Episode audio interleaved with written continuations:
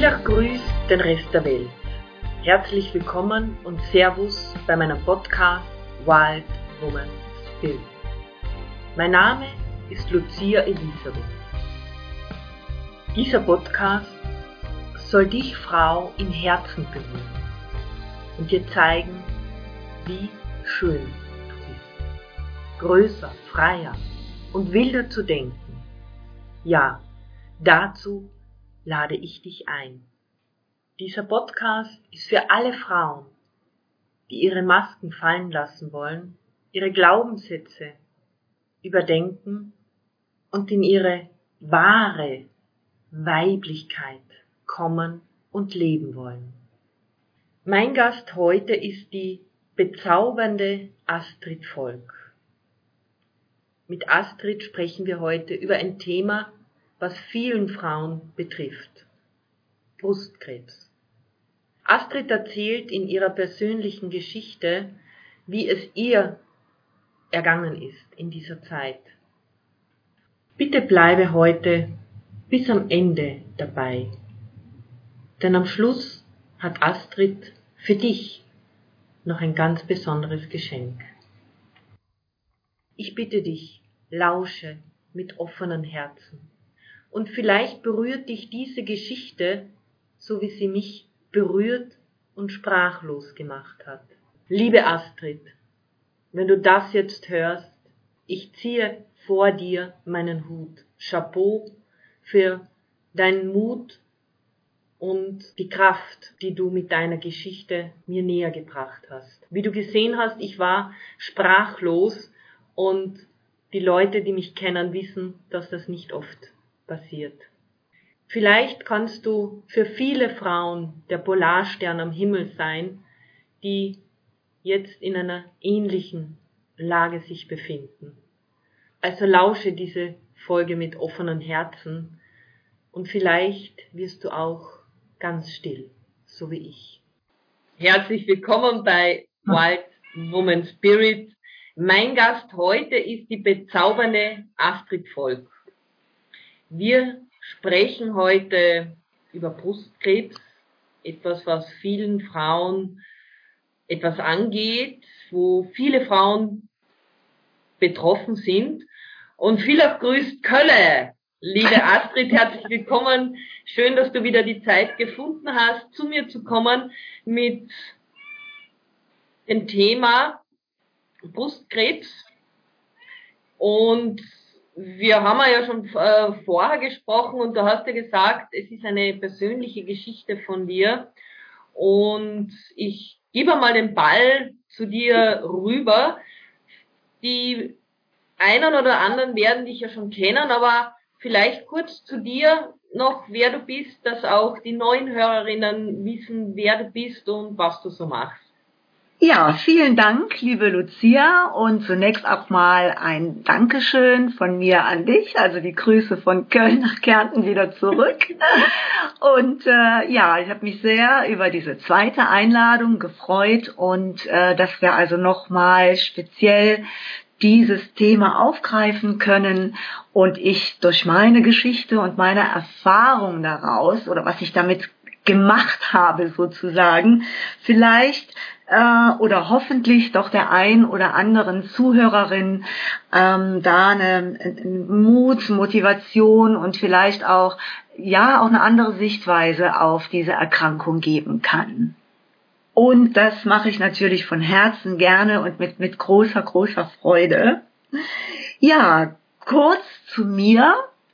Also von Haus aus bin ich Diplombetriebswirtin und Bilanzbuchhalterin. Also ich bin einen ganz geradlinigen Weg gegangen, was eben auch, ähm, wie soll ich sagen, Gründe der Erziehung oder des Elternhauses äh, hat, ähm, warum ich das eben so gemacht habe. Ähm, ich bin Tanztherapeutin. Ich habe also eine tanztherapeutische Ausbildung, bin Achtsamkeits- und Wahrnehmungscoach oder Trainerin und arbeite natürlich mit dem Medium Tanz und ja, ich würde mal sagen zu 98 Prozent mit Frauen. Also nicht ausschließlich mit Brustkrebs erkrankten Frauen auch, das auch, sondern mit Frauen, die ja, die etwas für sich tun wollen, die eine Veränderung möchten, die auch spüren, dass irgendetwas nicht mehr passt und ähm, dass sie einfach etwas für sich brauchen, zu schauen, auch ihren Körper wieder wahrzunehmen und äh, einfach spüren, wenn ich so weitermache wie bisher, dann könnte es gut sein, dass etwas passiert. Dass der Körper einfach Symptome zeigt, die man jetzt nicht unbedingt haben möchte. Aber auch mit Frauen, wie gesagt, die in Erkrankungen stecken, ganz unterschiedlicher Art. Ja, das ist so mein Hintergrund in Kürze. Liebe Astrid, du hast im Vorgespräch so einen schönen Satz gesagt, der Freund in deiner Brust. Ich denke mal, wenn man diese Diagnose bekommt, also da zieht einen schon ein bisschen den Boden unter den Füßen weg. Also es ist doch ein, sagen wir mal, massiver Eingriff in die, ins Frausein, in die Weiblichkeit.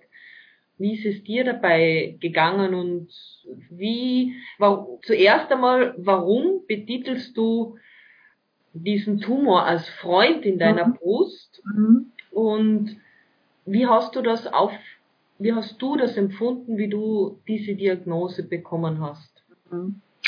Ja, also ich habe ähm, im Juli 2014 die Brustkrebsdiagnose bekommen und ja, also was für ein ein Loch, sage ich mal, was für ein Abgrund sich dann auftut. Ähm, das brauche ich also, glaube ich, keiner Betroffenen äh, zu erklären. Dass dieses dunkle Loch, das kennen wir alle aus Verzweiflung, aus Ohnmacht, aus äh, Selbstanklage, die Fragen, warum ich, also allem und jedem die Schuld geben zu wollen, das ist erstmal das, was dich im ersten Moment trifft. Und genauso war es auch bei mir. Ja, und dann hast du aber die Möglichkeit, ich muss sagen, es spannt sich natürlich zuerst einmal ein medizinisches Netz. Das heißt, du wirst also in ein äh, Brustkrebszentrum überwiesen. So ist es jedenfalls bei uns in Deutschland.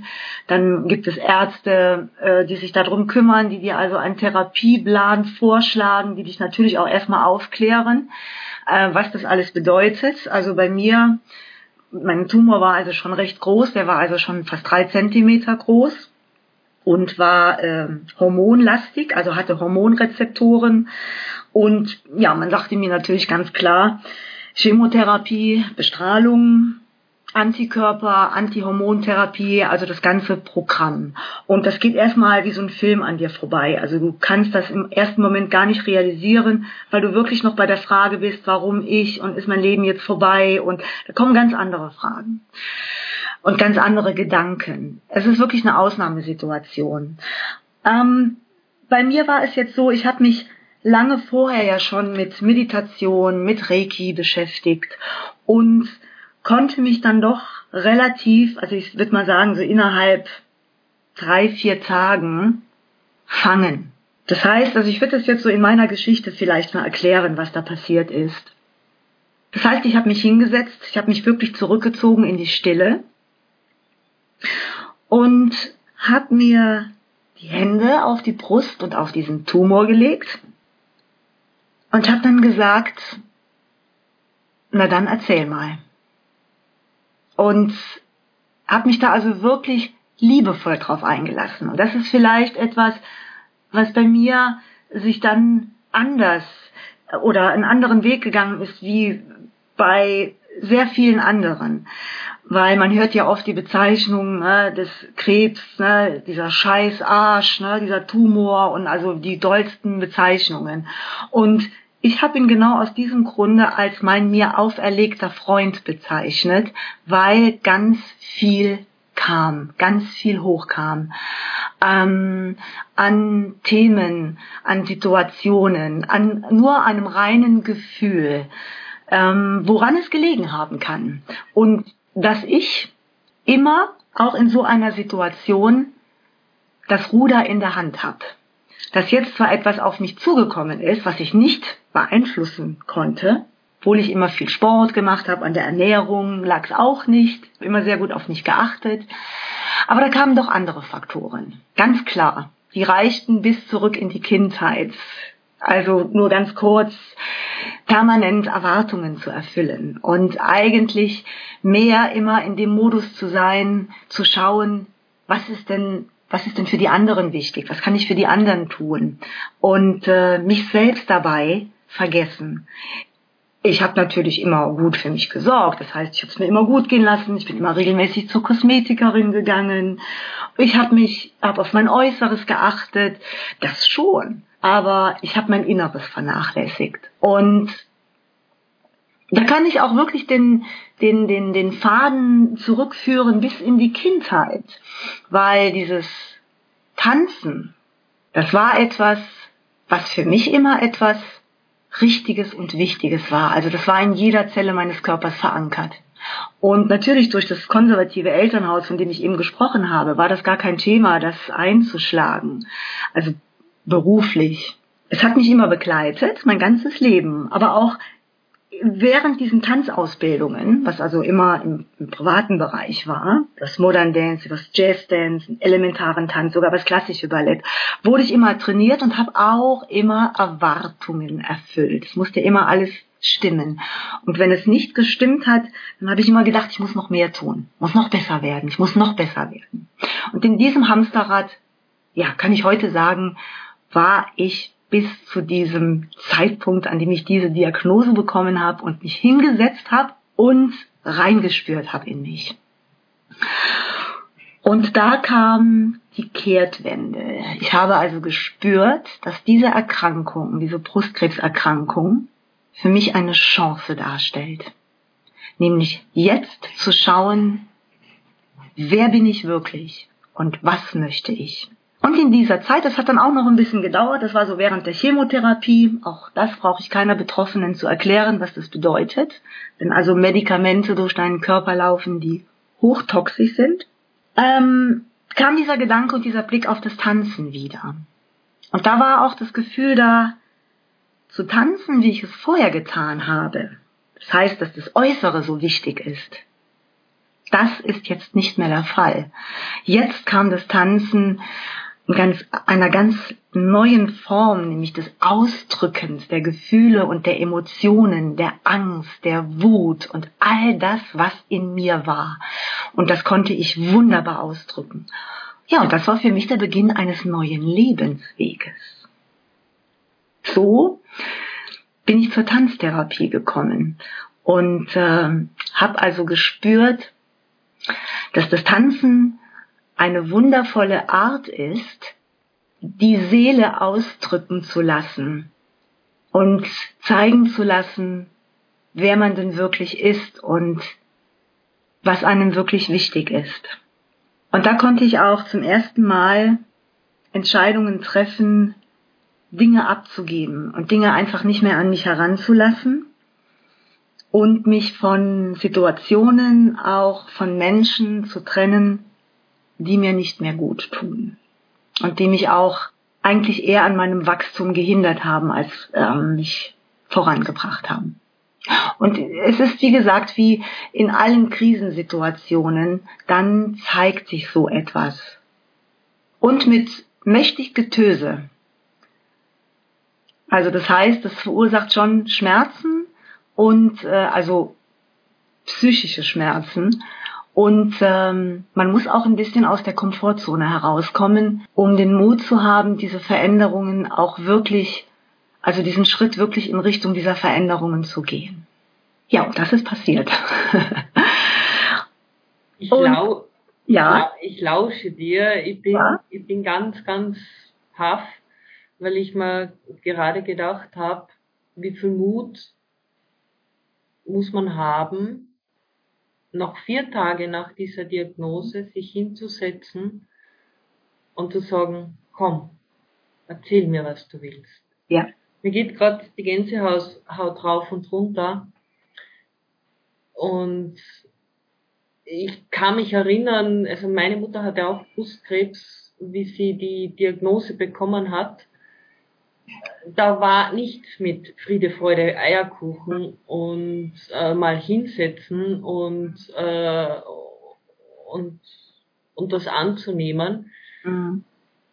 Ich kann mir vorstellen, dass es für dich unheimlich schwer gewesen sein muss, in die Stille zu gehen mhm. und mit Achtsamkeit darauf zu blicken und sagen, ja, du bist ein lieber Freund, mhm. der mir geschickt worden ist, damit ich mein Leben verändere. Mhm. Ich glaube, die eine oder andere, die das jetzt anhört, wird vielleicht denken, äh, ich weiß nicht, was, was sie denkt, aber ja. dann ist ein bisschen mehr Schuhe, sagt man wie in Kärnten.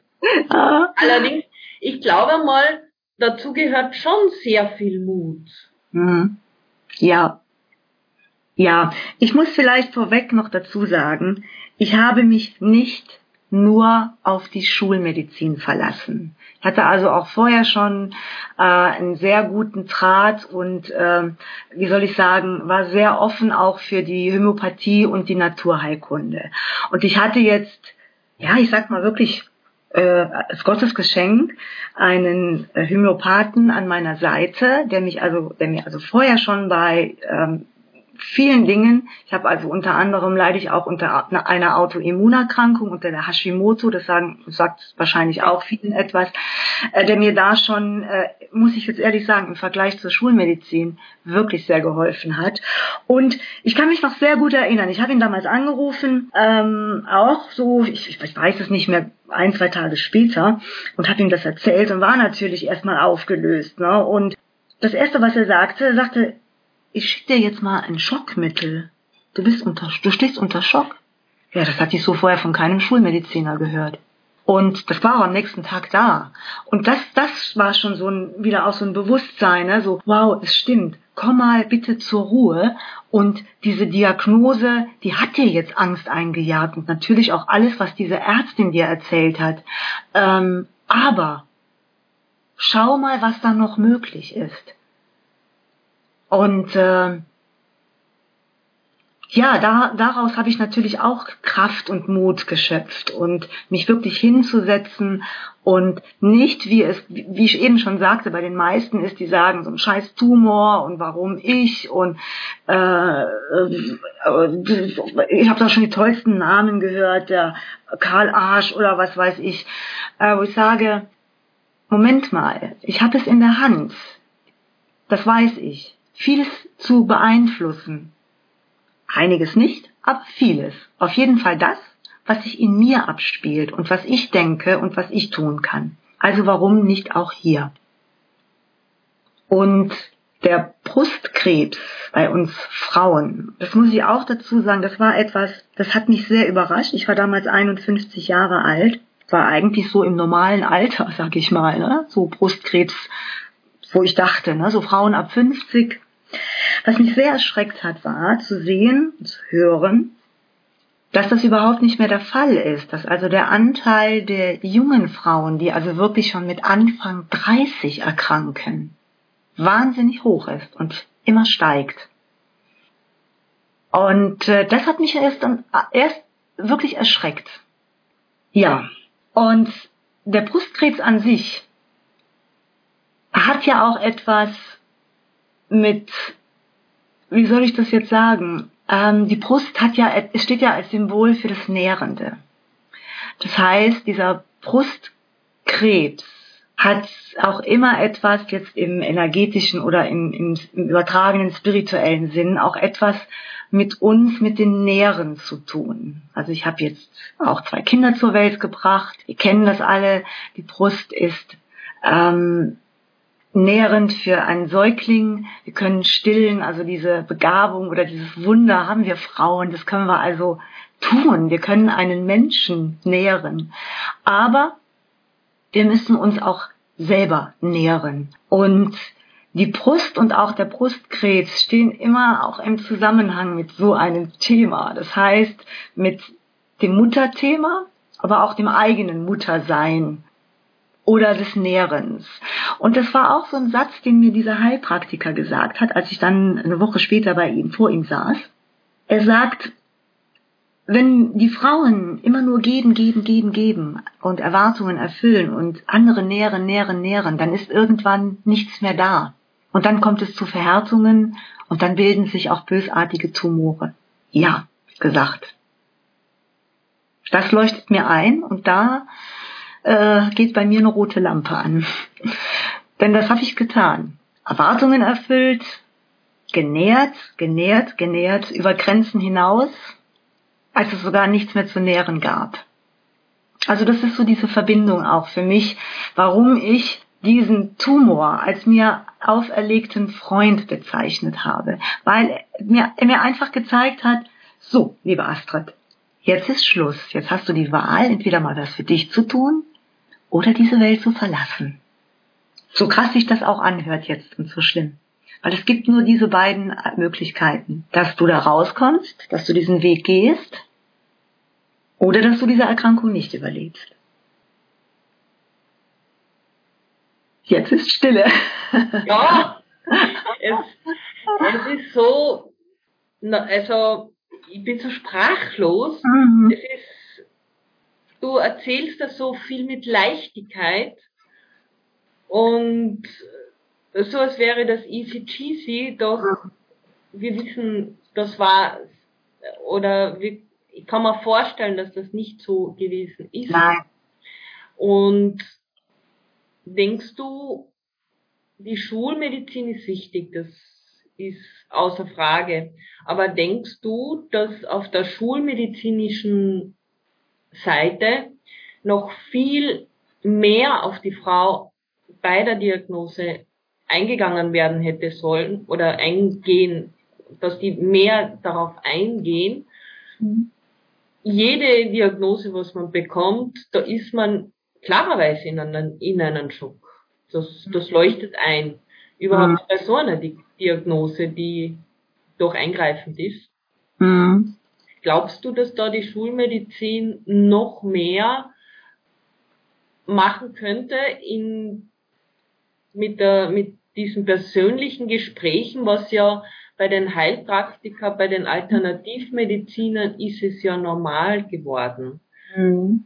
Die sagen auch, also ich habe auch einen Vortrag gehört, da ist es auch um, um Krebs gegangen und dieser Mediziner, was den Vortrag gemacht hat, hat einmal den Patienten runtergeholt, auf Null gebracht und dann hat er gesagt, pass auf, die Chemo ist nicht dein Feind. Also das mhm. Ganze auch vom Mental natürlich so angegangen, dass der Patient äh, die Chemo nicht als Feind angesehen hat, sondern als Freund. Mhm. Und dieser Patient hatte dann auch eine bessere Heilungschance. Also der hat die, also es war eine Frau, sie hat dann diese Chemotherapie viel, viel besser vertragen. Und die Chemo ist auch logischerweise, wenn wir das anerkennen, besser an, der hat dann besser gewirkt. Mhm. Glaubst du, dass man da noch viel mehr von der Vorsorge bis zum Gespräch zur Diagnose, dass man da in diesem zwischenmenschlichen Bereich noch viel mehr machen könnte. Ja, also definitiv sogar auch sollte, weil ähm, klar die Schulmedizin ähm, also es geht natürlich schon äh, auch in die Richtung, natürlich, man hat Gespräche und äh, äh, je nachdem, welchen Arzt du jetzt vor dir hast oder Ärztin äh, und wie empathisch der oder diejenige ist, ähm, bekommst du natürlich auch Tipps. Und es gibt auch mittlerweile viele Brustzentren, also das ist jetzt äh, in, in Köln, weiß ich jetzt, äh, das Brustzentrum, wo ich auch äh, in, in, in der äh, Krebstherapie war, die haben jetzt sogar eine Ärztin mit dazugenommen. Sie ist Schulmedizinerin, hat aber ähm, noch eine weitere zusätzliche Ausbildung als Naturheilkundlerin wo man also schon äh, jetzt auch langsam anfängt, äh, mal zu schauen, dass die Kombination aus beidem gar nicht so schlecht ist. Aber ich glaube, die Schulmedizin, ähm, ja, wie soll ich, wie soll ich das äh, erklären? Ist da, glaube ich, noch, ist überwiegend noch in so einem, in einer Sichtweise, dass es eben, äh, das, ja, dass das das Nonplusultra ist, sage ich jetzt mal. Und das ist es ja nicht. Ne? Es gibt ja auch Frauen, ähm, die sich gegen diese konventionellen äh, Therapien entscheiden und auch da sagen, ähm, ich habe den Krebs heilen können ohne Chemotherapie, sondern auf naturheilkundliche Art und Weise. Natürlich wird da immer nur gezeigt, schau, sie hat die Schultherapie, die Schulmedizin abgelehnt, sie hat die Krankheit nicht überlebt. Klar, das kommt auch da vor. Aber wenn wir mal ganz ehrlich sind, und das muss man eben auch sehen, auch wenn du nur schulmedizinisch eine solche Therapie machst, es sterben immer noch sehr viele Frauen trotzdem daran an dieser Erkrankung.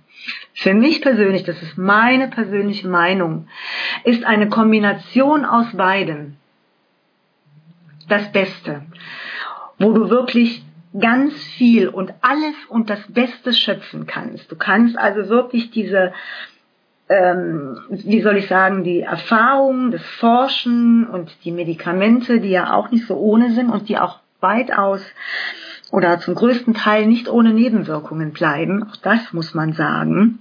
Aber trotzdem äh, auch so einen Krebstumor platt machen, sag ich mal. Also war es auch bei mir. Und die Naturheilkunde oder auch die energetische, die mentale Arbeit, die aber auch dich unterstützt oder dir den, den zweiten Weg auch zeigt, nämlich mal zu schauen, was könnte denn noch die Ursache sein? Oder wo sind Dinge in mir, die ich nicht verarbeitet habe, Erlebnisse oder äh, aus der Kindheit, Erfahrungen, Ursachen.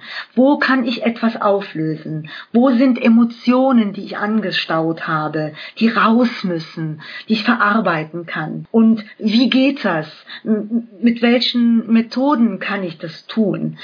Und ich, ich glaube, das ist auch meine Meinung, dass wenn man beides tut, das heißt erst einmal dieses Heilen mit der Medizin, aber auch das Heilen der Seele und äh, des, des, des Innenlebens, des, des, des sich selbst Heilens, äh, das ist für mich der beste Weg, geheilt und gesund zu bleiben. Es ist ja bei uns Frauen ja so, dass wir sehr viel kollektive Emotionen auch haben, genauso wie jetzt an die Männer. Aber ich sage mal, es ist ja da sehr viel Kollektives, was auch in uns ist. Mhm. Und da ist natürlich sehr viel Scham, da ist sehr viel Unterdrückung von den letzten Jahrzehnten, auch mhm. von der Ahnen, Reihe. Ja. Wir sind in einem Alter, wo unsere Mütter entweder im Krieg waren oder in den, im Krieg hineingeboren worden sind. Ja. Und wir können uns, glaube ich, nicht vorstellen, was das für eine Frau damals bedeutet hat. Mhm. Diese Ängste werden ja auf der genetischen Ebene ja auch weitergegeben. Das ist ja durch die Epigenetik mittlerweile schon erwiesen. Ja. Und ich kann mir da gut vorstellen, dass da sehr viel Arbeit auch im Kollektiven geschehen sollte, mhm. damit das, damit die jungen Frauen, weil du hast ja gesagt, sehr viele jungen Frauen und äh, im Vorgespräch hast du gesagt, ungefähr 70.000 Frauen in Deutschland, junge Frauen erkranken am Brustkrebs und Anteil steigt. Steigt. ist ein sehr hoher Anteil. Da sollte natürlich dann auch einmal angesehen werden, die ganzen Frequenzen, auch Wutscham. Wo mhm. habe ich ein Schamgefühl, mhm. weil ich immer nur gebe oder weil ich nicht das lebe, was ich will, weil ich diese Seite nicht leben kann oder nicht will, weil das von der Gesellschaft nicht erwünscht ist, von mhm. der Familie nicht erwünscht ist. Wo habe ich mich vergessen? Mhm. Wo habe ich meinen Traum nicht gelebt, mein Leben nicht gelebt? Und da ist auf der energetischen Bereich, glaube ich, ein ganz großer Brocken, der da in den nächsten Jahrzehnten gelöst werden sollte. Ja, genau. Also es, ich meine, es gibt es gibt ja noch viele andere Erkrankungen, außer jetzt Krebs oder Brustkrebs, klar. Aber das heutige Thema ist der Brustkrebs mhm. und äh, ja, es ist so, wie du schon sagtest. Und weil ja eben auch die Brust bei uns Frauen wirklich das Symbol des Nährens ist, ja, ist da auf jeden Fall ganz, ganz viel Arbeit notwendig und auch den Mut aufzubringen, wirklich die Symptome, nicht nur die Symptome zu bekämpfen, also in, in Krebstherapien, sondern wirklich an die Wurzel zu gehen, wo eben auch wirklich die Ursachen dafür sind und uns das auch zu erlauben.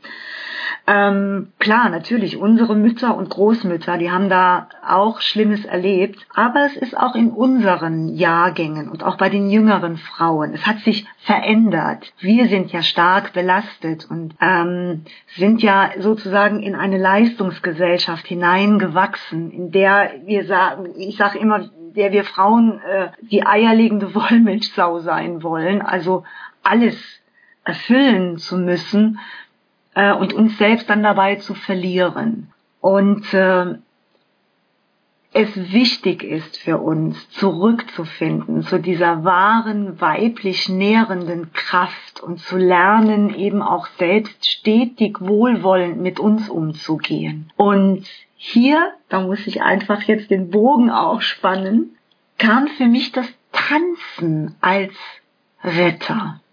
Denn durch dieses Tanzen während meiner Krebstherapie, dieses freie Tanzen, dieses Ausdrücken dieser Emotionen und der Gefühle und der Wut, habe ich für mich persönlich spüren dürfen, dass mein Körper, mein Unterbewusstsein mir plötzlich eine Tür geöffnet hat für neue Ideen, für Kreativität, für den Lebensmut und auch die Kraft, die ich gebraucht habe, um diesen, diese Veränderung, zum einen diese Krebstherapie ähm, äh, zu machen, die ja auch erfolgreich war, muss ich sagen. Der Krebs ist weg, ich bin gesund seit sieben Jahren.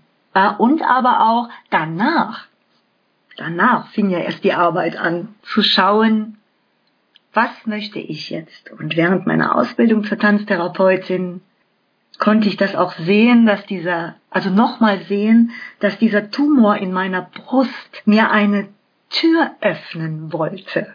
Also auch da wieder das Empfinden, das hört sich jetzt vielleicht wirklich, wenn jetzt Betroffene zuhören, die denken, die tickt nicht richtig. Ja, doch, das hörte sich für mich oder das fühlte sich für mich wie ein Geschenk an. Ich durfte das heilen. Ich durfte das heilen, der Tumor ist gegangen. Und zurück ist etwas geblieben, ein Medium des Tanzen, mit dem ich arbeiten darf seit vielen Jahren mit Frauen und genau das sehe, dass genau das passiert bei den Frauen, auf die ein oder andere Art, das, was auch bei mir passiert ist. Das heißt, in diese Selbstbestimmtheit zu kommen und in diesen Mut des Selbstausdrucks zu kommen und damit in die eigene Schöpferkraft zu kommen, den eigenen Körper wieder wahrzunehmen und zu spüren und die Symptome, die er uns zeigt, zu verstehen und uns damit auch auseinanderzusetzen und es gleichzeitig im Tanz und in der Bewegung in Bewegung zu bringen. Wenn wir auf der Zeitspanne zurückgehen, an diesem Tag, wo du die Diagnose bekommen hast, wenn du dir selbst begegnet wärst und, und du hättest zu dir selbst gesagt, der Tumor ist dein Freund, was hättest du dir selbst gesagt? In dem Moment, als dieser junge Arzt vor mir stand und es, ich gemerkt habe, äh, er hätte mir lieber gesagt, Sie haben äh, im Lotto gewonnen, als mir zu sagen, äh, es tut mir leid, dieser Tumor, den wir da gesehen haben, da ist etwas und das sieht bösartig aus. In dem Moment, in dem er mir das gesagt hat und sich wirklich dafür entschuldigt hat, ehrlich gesagt hat, Frau Volk, es tut mir so leid, es tut mir so leid, ähm, da habe ich ganz bestimmt nicht gedacht, oh, da ist aber jetzt ein Freund in meiner Brust. Nee, da habe ich nur gedacht, scheiße, das war's. Du weißt, dass deine Tante daran gestorben ist. In deinem Alter. Super. Das waren die einzigen Gedanken, die ich hatte. Und dann, wie gesagt, bin ich in ein schwarzes Loch gefallen, dann war nur noch Nebel in meinem Kopf. In dem Zeit, in dem Moment, deswegen eben, wie ich sagte, ich, es tut sich ein, ein Loch auf, ein Abgrund, den kann man nicht beschreiben. Das ist ein Gefühl, nein, dafür gibt es keine Worte. Du bist ja dann doch schon relativ nach kurzer Zeit hast du dich in die Stille begeben, hast alternative Methoden gesucht. Hast du dich selbst rausgeholt? Hast du da selbst den Mut gesagt sag, und komm, es geht noch was? Oder hast du den lieblichen Tritt von hinten bekommen? ich sag mal so, ich habe bestimmt den Tritt von oben bekommen. Ähm, weitgehend habe ich mich da selbst rausgeholt und das müssen wir auch selber tun. Ich habe natürlich Unterstützung von meinem Umfeld bekommen, von meiner Familie, auch von meiner Hausärztin, von Freundinnen. Ähm, aber weil eben jeder, der das eben nicht miterlebt, kann sich nicht da reinversetzen. Und ähm, natürlich kommt bei denen auch die Angst. Weil es jetzt plötzlich ja so nah ist. Es ist jetzt die Freundin, die Frau und die oder die Mama. Äh, kommen wahnsinnige Ängste hoch und ähm, Unsicherheiten und die fallen auch in, in so eine Gefühlsstarre und auch in einen Schock so dass sie, dass das Umfeld dir nur bedingt helfen kann. Natürlich in Sachen wie, ich sag mal mal, jetzt dann beim Haushalt helfen, vielleicht helfen zu organisieren, wie man was macht und Telefonate zu führen, Dinge vielleicht bei den Krankenkassen abzuklären. Sowas kann das Umfeld mit zum Arzt zu gehen und auch zu hören, was sagen die dir, was erzählen die dir über die Nebenwirkungen, was musst du machen, weil du kriegst einen Plan, du wirst durchgeplant von vorne bis hinten. Aber Du nimmst das nicht alles wahr. Da können dir sicherlich andere Menschen und dein Umfeld helfen. Aber dieses sich innerlich zu fangen und jetzt an einem Wegrand zu stehen und zu entscheiden, wie gehe ich jetzt diesen Weg, das muss man selber tun. Das muss man selbst tun. Man kann sich Hilfe nehmen und das ist auch etwas, was ich tue als mit meiner Arbeit als Tanztherapeutin eine Wegbegleiterin, eine Wegbegleiterin zu sein, den Frauen zu helfen.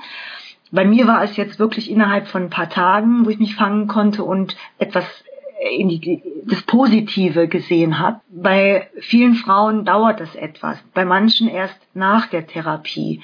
Und da gebe ich natürlich die Unterstützung und die Hilfe. Mir hat jetzt wirklich mental mein Heilpraktiker geholfen. Aber die Entscheidung, so einen Weg zu gehen und dann auch nachher den, die Schritte eben zu tun, das muss ich selber tun. Da gehört ja sicherlich sehr, sehr viel Vertrauen zu, zu dir selbst, oder? Dass ja. du sagst, ich vertraue mir, meinem Körper, dass die Schulmedizin mit der Alternativmedizin, der Naturmedizin die Selbstheilung in meinem Körper ankurbelt. Ja, und das, das kam aber erst, als ich mich wirklich hingesetzt habe und ja, diesen, diesen Tumor wirklich in meine Hände geschlossen habe und bei mir war es jetzt das Fragen, komm jetzt erzähl mal. Und dadurch hat sich natürlich auch ein Weg gezeigt. Ähm, das ist wie gesagt, sicherlich nicht für alle Frauen möglich, das erst einmal zu tun, so auf diese Art und Weise. Deswegen möchte ich auch mit meiner Geschichte die Frauen da motivieren und ihnen Mut machen, es zu tun. Das heißt, ja, ich sag's jetzt mal so, nach so einer Diagnose zu sagen, ja gut, pass auf, jetzt lasse ich erstmal die Kirche im Dorf. Jetzt gucken wir erstmal, wie schlimm es ist und welche Möglichkeiten habe ich und bleibe ruhig und wo kann ich mir Hilfe holen, wer kann mich unterstützen. Und dann zeigen sich die Wege. Das kann ich aus eigener Erfahrung bestätigen. Also es ist eine, für mich eine weitere Form der Hingabe, der hm. Hingabe seiner eigenen, seiner eigenen Krankheit gegenüber ich ziehe meinen Hut, Chapeau vor dir, Du hast sicher sehr viel Mut aufgebracht, um diese Krankheit, also den Brustkrebs, zu heilen, zu wieder ganz zu werden. Mhm. Und natürlich auch die Innenschau, dass man sich bewusst wird, was läuft da jetzt dann auf energetischer, auf körperlicher äh, Basis ab und vor allem auf der energetischen mhm. und auch die so radikal ehrlich zu sein zu sich selbst und auf die Ursachenforschung zu gehen bei sich selbst. Da denke ich einmal, da gehört schon eine Portion Mut dazu, dass man in diesem Prozess begleitend durchs Tanzen, Tanzen macht frei, das ist, das wissen wir, mhm. dass man da dann in die Stille geht und sich einmal schaut, komm, sprich mal, sag ja. mal mal, was ist da los? Und ich kann mir auch vorstellen, dass da ganz, ganz viele Tränen geflossen sind. Ja. Für die Heilung. Und ja. zu erkennen und zu integrieren. Mhm. Ja, auf alle Fälle, ja, auch, auch Geschrei. Und äh, ich kann mich auch erinnern, wir wohnen hier nah an Feldern, wo also alles Mögliche angebaut wird. Und das heißt, da ist also wirklich auch freie Fläche. Und äh, ich bin also schon mal hoch aufs Feld und habe geschrien. Leck mich am Arsch und ich weiß nicht, was ich alles noch geschrien habe, wirklich. Äh, auch das gehört dazu. Wie gesagt, wirklich in die Eigenverantwortung zu gehen. Ähm, und ich habe verschiedene Faktoren eben äh, äh, zu nutzen, um wirklich in diese Regulation zu kommen und dieses innere Gleichgewicht zu finden und äh, dann auch einen Weg zu finden. Da sicher durchzugehen und auch das zu heilen. Ich kann mir vorstellen, dass es auch wichtig ist für die Frauen, dass sie den Mut haben, sich fallen zu lassen, zu erkennen, sie müssen jetzt nicht stark sein. Mhm. Also ist zwar ein Widerspruch in sich, denn in dem Moment, wo man sich zugesteht, dass ich nicht stark sein muss, dass ich jetzt rausgehen kann, mir das alles von der Seele schreien kann oder von mir aus habe ich einen Box, äh, einen, äh, einen Boxsack oder mhm. ich irgendwie anders abreagiere, dass ich sage, okay, ich habe das den ersten Moment, dass man das einfach in den Gegenwart, in die Gegenwart hineinbringt, in den jetzigen Moment. Mhm. Das gibt einen das dann die Stärke zum, zum Weitergehen und um das Ganze dann umzusetzen? Ja, ja, weil wie gesagt, das ist ein, ein, ein, auch ein, ein ganz wichtiger Aspekt dabei, diese äh, äh, Energie und diesen Druck, den das verursacht, rauszulassen. Und wie gesagt, und da muss ich sagen, ist am Anfang erstmal jedes Mittel recht. Und das sollte sich jede Frau, die so eine Diagnose bekommt, erlauben. Erlauben. Wirklich äh, sich, ja, sich da fallen zu lassen und äh, ähm, wie soll ich sagen, da wirklich auf äh, äußerlich, äh, äußerliche Anstandsregeln überhaupt gar keine Rücksicht mehr zu nehmen, sondern da wirklich in die Selbstheilung zu gehen und zu schauen, was brauche ich jetzt gerade, was brauche ich jetzt. Und wenn das das Rausgehen ist und das Schreien, dann ist das so. Und dann darf man das auch tun. Und übrigens muss ich ganz ehrlich sagen, das mache ich heute sogar noch. Ich gehe oft, ich bin seit dieser Zeit sehr oft draußen in der Natur auch, weil ich das Gefühl habe, dass auch die Natur mir da so ein inneres Gleichgewicht gibt. Und äh, ich schreie also heute auch manchen Satz noch hinaus. Natürlich sind es andere, das ist jetzt nicht mehr die Angst vor dieser Erkrankung und der Therapie, aber auch mich ähm, erreichen oder auch ich komme immer auch mal wieder in so ein Hamsterrad, wo ich denke, oh, jetzt musst du hier aber die Notbremse ziehen und schauen, dass du hier rauskommst. Und lass auch so dann auch Energien und Frust und äh, Emotionen raus. Auch auf diese Art und Weise. Das tue ich auch. Meistens natürlich mit dem Tanzen, aber ich erlaube mir auch, wenn es wirklich die Erlösung für mich ist und ich merke, das, das muss jetzt einfach rausgeschrien werden, erlaube ich mir das auch, das rauszuschreien. Und das ist fantastisch. das Tanzen lockert ja auf der einen Seite aus unseren Zellen, aus unserem Gewebe sehr viele Emotionen versteckte.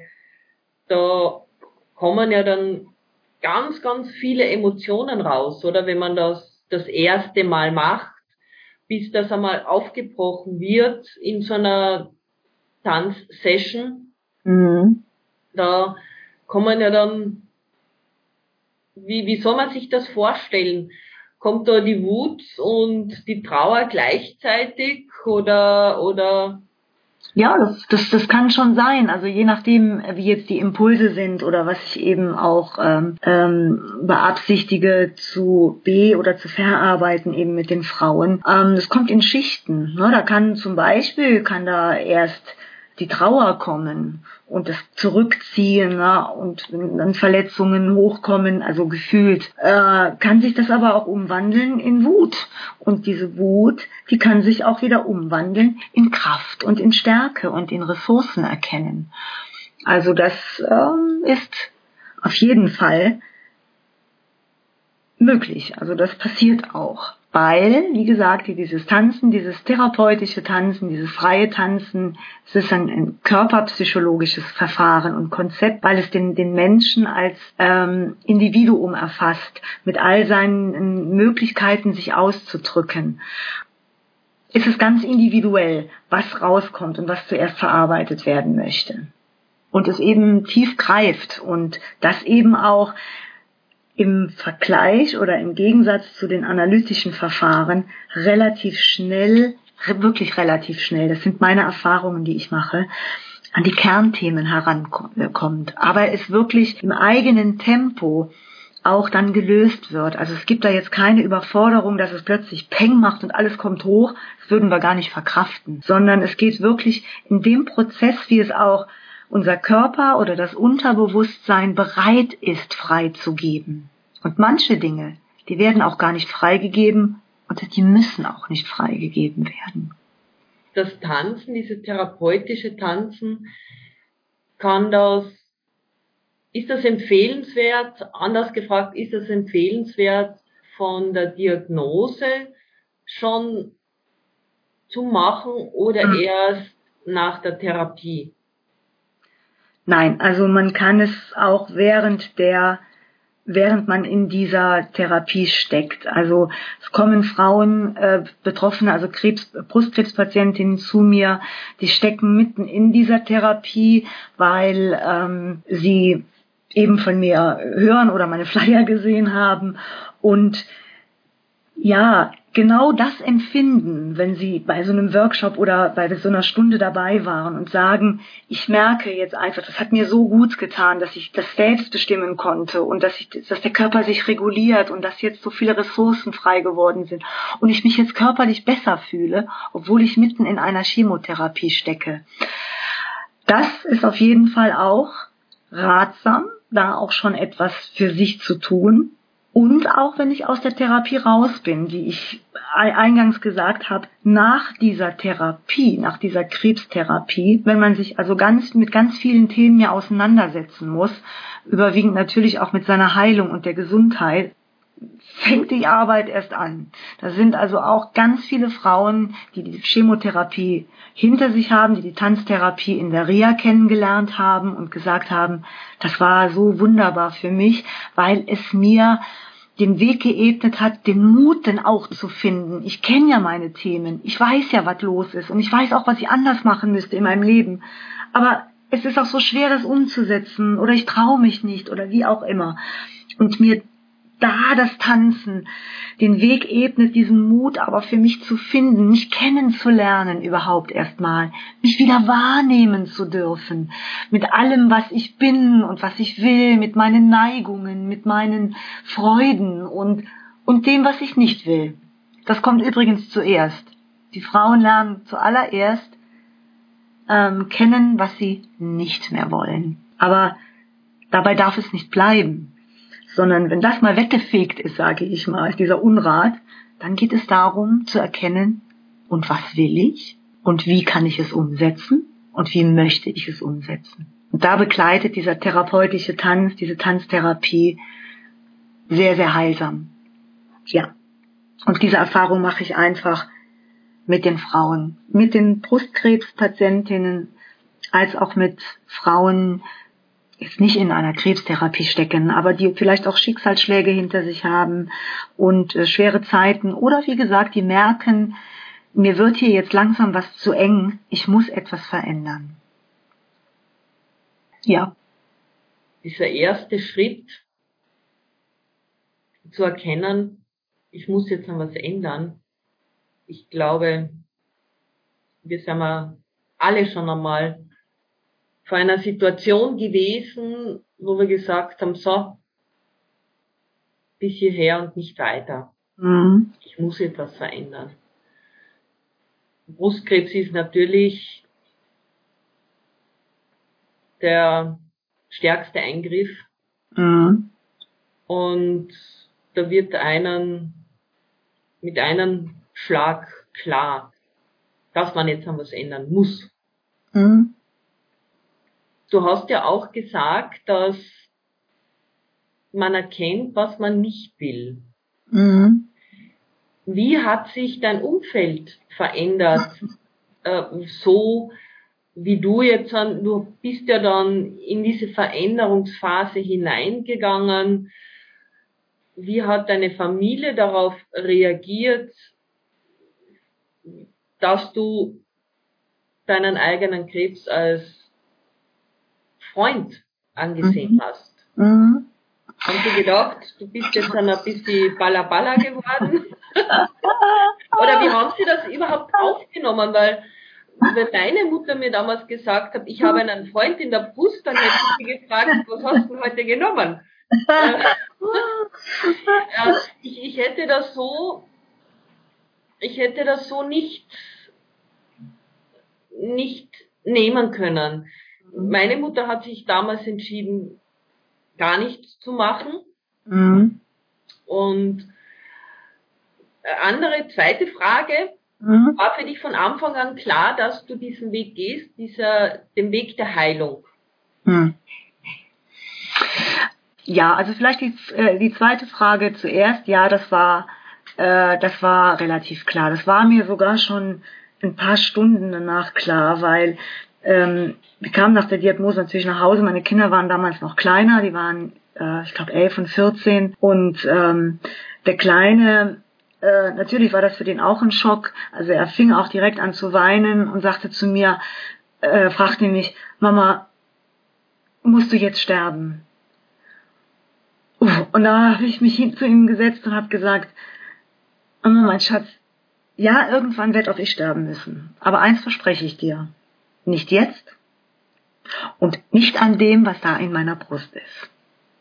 Und das war natürlich ganz klar ein Zeichen, es kam ja so aus mir tief aus meinem Innersten heraus, dass ich den Weg der Heilung gehen werde. Das war ganz klar. Und wie gesagt, dass diese Erkrankung eine Chance auch ist und dass es eigentlich ein Freund ist, der in meiner Brust ist, das erkannte ich zu, in, dem Tag, also äh, diese paar, diese Stunden danach, nach der Diagnose natürlich so noch nicht. Aber wie gesagt, es kam aus meinem Unterbewusstsein. Ich glaube, mein Inneres wusste da schon mehr, als mein Verstand begreifen konnte oder erfassen konnte. Ja, jetzt die erste Frage, die du gestellt hast, das Umfeld. Das verändert sich. Also man muss sagen, Gott sei Dank ist das ja auch ein Prozess. Das geht ja auch nicht von einem auf den anderen Moment. Aber das Umfeld verändert sich. Und das ist auch ganz logisch. Wenn unsere innere Auffassung, unsere Glaubenssätze, unsere Selbstliebe, die Meinung über uns selbst, wenn sich das verändert, wenn ich erkenne, was ich nicht mehr will und auch sehe, was ich möchte und diesen Weg auch gehe, dann verändere ich mich in meinen Dingen, äh, in meinen Meinungen oder wie ich mit gewissen Situationen umgehe oder welche Menschen mir wichtig sind, wo einfach, wo ich einfach eine positive Verbindung spüre. Das nehme ich ja wahr und das sende ich auch nach außen, also nimmt es auch mein Umfeld wahr. Und dann verändert sich das Umfeld natürlich mit. Ich muss sagen, meine Familie, die haben mich da positiv unterstützt. Und für meinen Mann, der hat auch von Anfang an gesagt, du wirst da durchgehen. Und der hat mich da auch wirklich jeden Tag auch mit versucht, so gut er es konnte, aufzufangen. mit meinen Ängsten, die natürlich auch immer wieder mal kamen. Ähm, Freunde, Bekannte, ja, da hat sich viel verändert, muss ich sagen. Da, und das wird auch jeder, der betroffen ist, jede, die jetzt zuhört, oder viele bestätigen können. Es kommen plötzlich Menschen auf dich zu, von denen hättest du es nie gedacht. Die sprechen dich an und fragen, sagen immer, ich habe das gehört und wie geht's dir und wie kann ich dir helfen oder einfach nur nur fragen oder zu zeigen, pass mal auf, wenn du was brauchst, dann bin ich da. Und genauso gab es auch Menschen, von denen ich dachte, die stehen jetzt zu mir. Die haben sich abgewendet, von denen habe ich nie mehr was gehört. Ähm, ich trage das, ich bin da nicht nachtragend, weil ich kann das verstehen, weil wenn man so etwas hört, dass jemand, eine Freundin an Brustkrebs erkrankt ist und Brustkrebs äh, ist in den meisten Köpfen noch mit einem Todesurteil verbunden, ähm, dann werden die Menschen auch unsicher und wissen nicht, wie sie sich verhalten sollen und ziehen sich dann eben ganz zurück. Also das, die Erfahrung habe ich auch gemacht. Ähm, und ich habe da schon unterschieden, mit welchen Menschen ich Zeit wirklich qualitativ hochwertige Zeit verbringen möchte und auf dieses bla bla bla und oberflächliche, sage ich ganz ehrlich, hatte ich keinen Bock mehr, hatte ich keine Lust mehr. Und das, da habe ich auch dann rigoros aussortiert. Aber nicht von heute auf morgen. Das hat sich in einem Prozess gezeigt. Den ganzen Heilungsprozess, den ich durchlaufen habe, da ist das mitgewachsen und hat sich verändert. Ich bin so berührt von deiner Geschichte, von deinem Mut und dass du, dass so, das klingt so easy cheesy, so total locker, leicht, doch jede, die was zuhört, wird wissen, was für ein langer und schwierigen Weg du gegangen bist und ja. wie viel Mut, wie viel auch Lebensmut mhm. dazu gehört, diesen Weg zu gehen und dann von deiner persönlichen Geschichte die Kreativität herauszufiltern und dann mit diesen Tanzen, wo du dich ja selbst wieder auf die Spur gebracht hast, mhm. sag ich jetzt einmal, dass mhm. du das jetzt mit so vielen Frauen teilst und mhm. das auch weitergibst, deine Erfahrungen. Mhm. Wenn du heute der Frau, die du vor 10, 15 Jahren warst, mit deinen heutigen Erfahrungen gegenüberstehst, was würdest du ihr mitgeben? Ich würde ihr sagen, hör mal Mädchen, so kannst du nicht weitermachen. Sonst verlierst du dich. Das würde ich mir heute sagen. Und äh, ja, so ein Weg, wie du eben sagtest, ist mit wenn sich das auch einfach anhört, natürlich wirklich mit vielen Schmerzen verbunden und auch mit, da gehört auch viel Mut mit dazu und man macht auch immer mal wieder Schritte zurück. Und äh, deswegen macht mir diese Arbeit mit Tanztherapie, mit dem Medium Tanz und den Frauen zu arbeiten, wahnsinnig viel Spaß natürlich und äh, bringt mir immer wieder Freude in mein Herz, dass es der richtige Weg ist. Wenn ich auch noch nicht weiß, wo er mich letztendlich hinführen wird, aber es ist auf jeden Fall der richtige Weg. Und äh, ja, ich würde wenn, gerne auf dieses, auf dieses Webinar aufmerksam machen. Es ist ja dein Herzensthema, ja. Das, das hört man ja, dieser diese Geschichte dieser Brustkrebs und du hast ja ein, ein ganz tolles Webinar mhm. am Weltbrustkrebstag am 24. Oktober und ja, erzähle einfach einmal selbst. ja, also wie gesagt, durch diese Erfahrung, die ich gemacht habe und ähm, am Anfang war es auch meine Intention, als ich meine Ausbildung begonnen habe, äh, mit brustkrebserkrankten Frauen zu arbeiten. Und wie gesagt, während meiner Therapie, ist, äh, während meiner Ausbildung ist mir klar geworden, nein, dass das für ganz viele äh, äh, äh positive ähm, Wirkung hat und ganz viele davon da ihren Nutzen rausziehen können, dass ich es wirklich äh, anbiete, ähm, also nicht nur brustkrebserkrankten Frauen. Aber wie gesagt, das ist auf jeden Fall ein Thema, was mich seit dieser Zeit wirklich begleitet, auch, auch und im speziellen Brustkrebserkrankten Frauen durch diese Erfahrung, die ich gemacht habe, diese Motivation und auch die Kraft zu geben und zu zeigen, dass diese Erkrankung kein Todesurteil ist und dass in so einer Erkrankung auch Chancen stecken, positive Dinge. Man muss nur hinschauen. Und das Frauen weiterzugeben, die betroffen sind, das ist so ein Herzenswunsch von mir gewesen. Und äh, das, das schlummert also schon ein paar Jahre in mir, schon sehr lange. Ich wusste nur bisher nie, wie soll ich es umsetzen, denn ich wollte ja auch so viele Frauen wie möglich erreichen. Ja, und da muss ich jetzt sagen, dank der Corona-Krise äh, habe ich mich umgestellt oder habe mich auch mit, mit Online, mit dieser Technik beschäftigt. Biete ja auch seit letztem Jahr äh, Tanzstunden online an und habe dann natürlich gesehen, natürlich mit diesen Online-Veranstaltungen kannst du ja ganz viele Frauen in ganz Deutschland oder über die Grenzen hinaus erreichen und kannst das weitergeben. Und so ist diese Idee gewachsen und auch dieser Wunsch, das eben in einem Webinar-Workshop zu tun. Und natürlich, ja, der Monat Oktober ist natürlich da für mich naheliegend. Der Monat Oktober steht ja für den Brustkrebs. Also das heißt, im Monat Oktober wird ja sehr, sehr auf diese Erkrankung aufmerksam gemacht, welche Möglichkeiten es gibt, welche Therapieformen und also ganz umfangreich, was ich toll finde. Und habe mir gesagt, in diesem Monat möchte ich dieses Webinar, diesen Workshop anbieten. Das ist an diesem 24. Oktober, es ist ein Sonntag, Vormittag von 10 bis circa 12 Uhr, also gut zwei Stunden, in dem ich eben viel darüber erzähle, über diese Erkrankung, über meine Erfahrung ähm, als Motivationsgeberin, als, als Wegebnerin, den Frauen da wirklich vieles mit an die Hand gebe.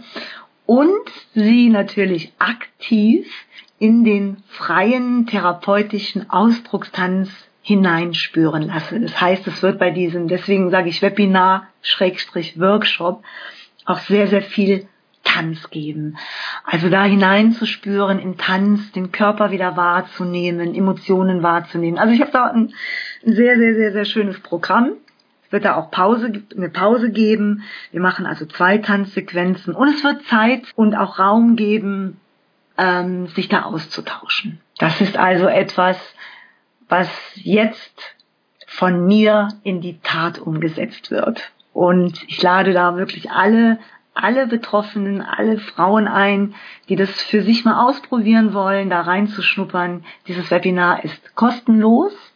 Und wer sich dafür interessiert, es gibt auf meiner Webseite schon den Link, sich anzumelden. Äh, und ja, da freue ich mich natürlich drüber, so viele Frauen wie möglich damit zu erreichen und sie reinspüren zu lassen. Ich finde, das ist eine ganz eine tolle Geschichte und auch das Webinar, ich finde das megamäßig.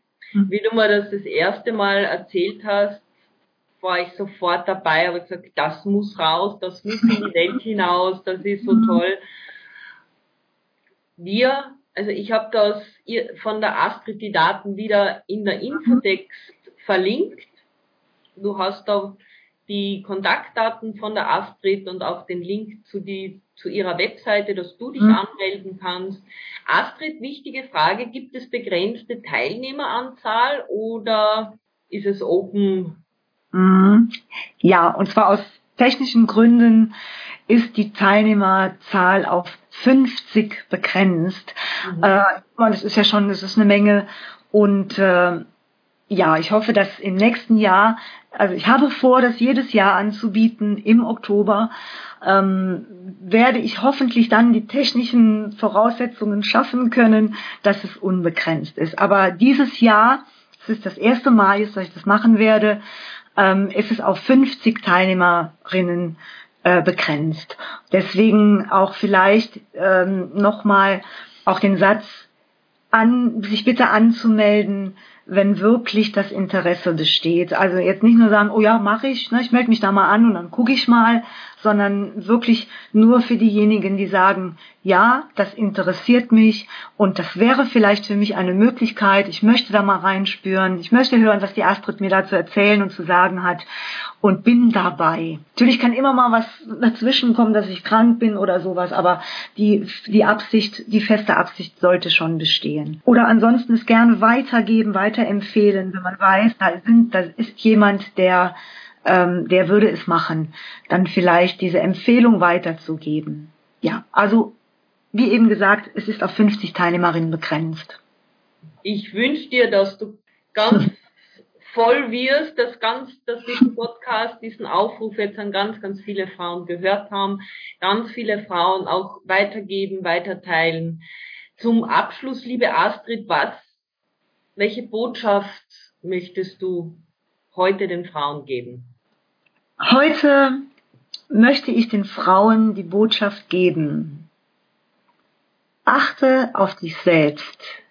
Gehe in das Frausein und in die Energien hinein, die uns Frauen ausmacht. Und eine davon ist die Hingabe, die Intuition und das wohlwollende Sorgen für sich selbst und dann auch natürlich für die anderen.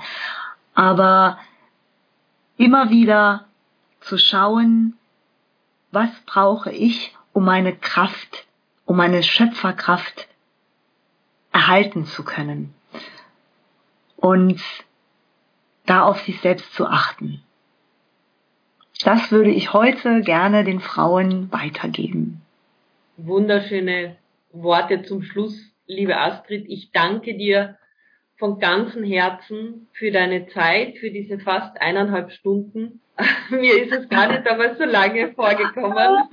Ich war so geflasht von deiner Geschichte. Sie ist mir so unter die Haut gegangen. Mhm. Und äh, danke, danke, dass du heute mein Gast warst. Und ja, die Informationen sind in Infobox und ich wünsche dir alles Liebe, viel Erfolg liebe Astrid, für dein Webinar am 24. Oktober. Vielen Dank, liebe Lucia. Und wie gesagt, vielen Dank an dich für die Einladung und dass du mir den Raum gegeben hast, das in die Welt hinauszutragen, dass du diesen Raum geöffnet hast für mich und das unterstützt. Und äh, Dafür möchte ich mich bei dir natürlich bedanken und bei allen Zuhörerinnen, die sich das jetzt angehört, eine halbe Stunde, ich muss wirklich eine anderthalbe Stunde, die Zeit vergeht wirklich, verging wie im Flug, muss ich ehrlich sagen. Ja, genau. Äh, danke auch an euch und äh, lasst es wirken und schaut einfach mal, was, was es mit euch macht. Wunderbar. Danke und bis zum nächsten Mal. Bis zum nächsten Mal. Tschüss. Tschüss. Das war eine Folge aus meinem Podcast Wild Woman Spirit. Ich bedanke mich für deine Aufmerksamkeit und ich freue mich, wenn du meinen Podcast abonnierst und ihn mit deinen Freundinnen teilst. Ich hoffe so sehr, dass er dein Leben bereichert. Lass uns gemeinsam die Wild Woman Spirit in die Welt hinaustragen. Bis zum nächsten Mal, deine Lucia.